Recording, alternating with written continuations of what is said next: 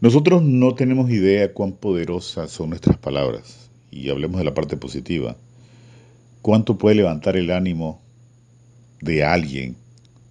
Un bonito comentario, un bonito gesto, un motivo, gesto verbal, que le digas algo, resaltar algo bonito. Y en mi vida tengo una experiencia muy bonita. ¿Quieres conocerla? Sígueme en hora 9.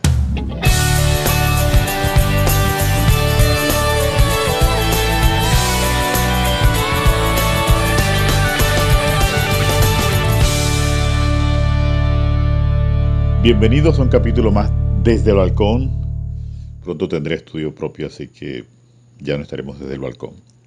Ya van a extrañar un poquito el sonido ambiente de los autos que pasan, los, los camiones y todo aquello.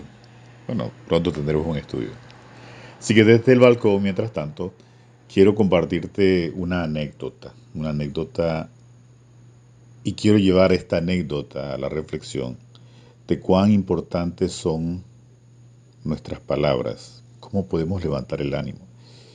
Eh, últimamente eh, muchas personas eh, aún no se recuperan de esos momentos económicos muy malos que nos dejó la pandemia, la cuarentena.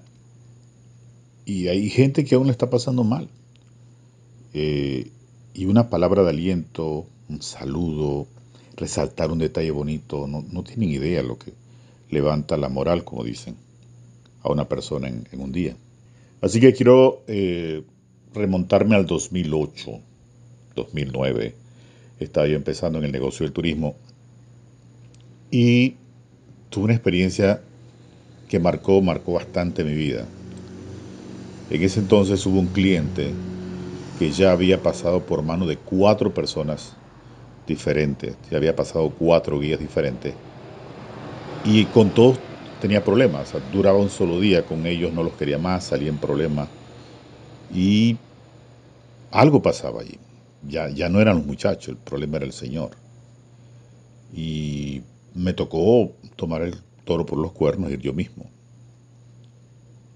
Cuando me tocó atender a la persona, ya los muchachos me habían dicho cuál era el problema, cuál era el comportamiento del Señor, la agresividad, pero detrás de esa agresividad había un dolor.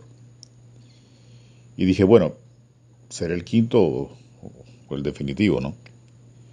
Pero cuando me presenté ante el cliente, un señor ya de sesenta y tanto de años, con su esposa, y venía con una cara de frustración y de rabia.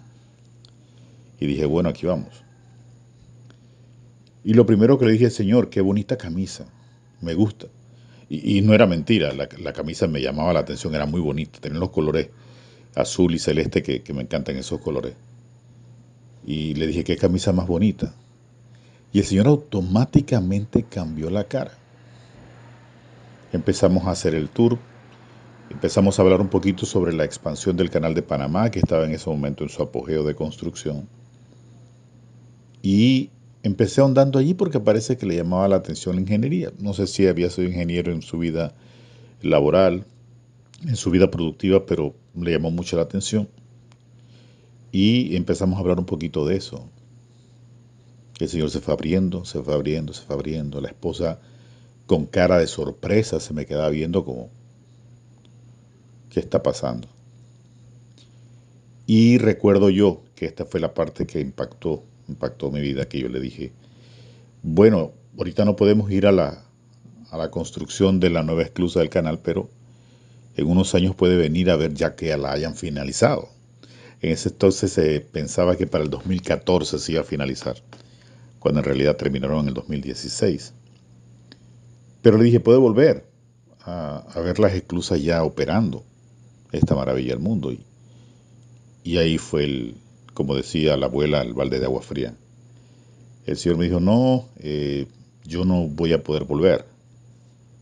Y le dije, bueno, nunca digas que no se puede, siempre, siempre hay una voz positiva, decir uno, sí, sí puedo. Y me dice, no, tengo seis meses de vida solamente. Eh, el Señor tenía cáncer. Y me lo dijo de una forma que me impactó, de una forma tan fría, tan,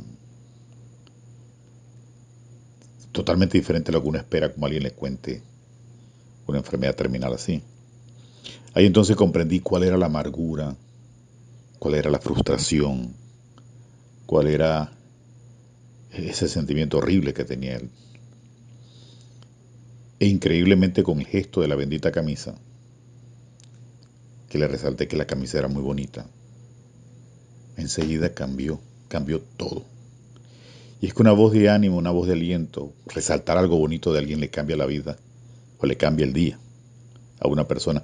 Veía un video de una chica que iba por la calle y resaltaba en alguien su sonrisa y la persona cambiaba y sonreía más todavía. Le resaltaba a alguien su forma de vestir y le cambiaba el ánimo, su rostro. Le comentaba sobre sus ojos o sobre su cabello y la persona simplemente daba las gracias por tener ese detalle de, comentarle eso bonito y, y, debemos poner en práctica esto, ¿no? Todos los días. Eh, podemos estar golpeados de una u otra forma, pero ser de ánimo y de bendición para alguien más.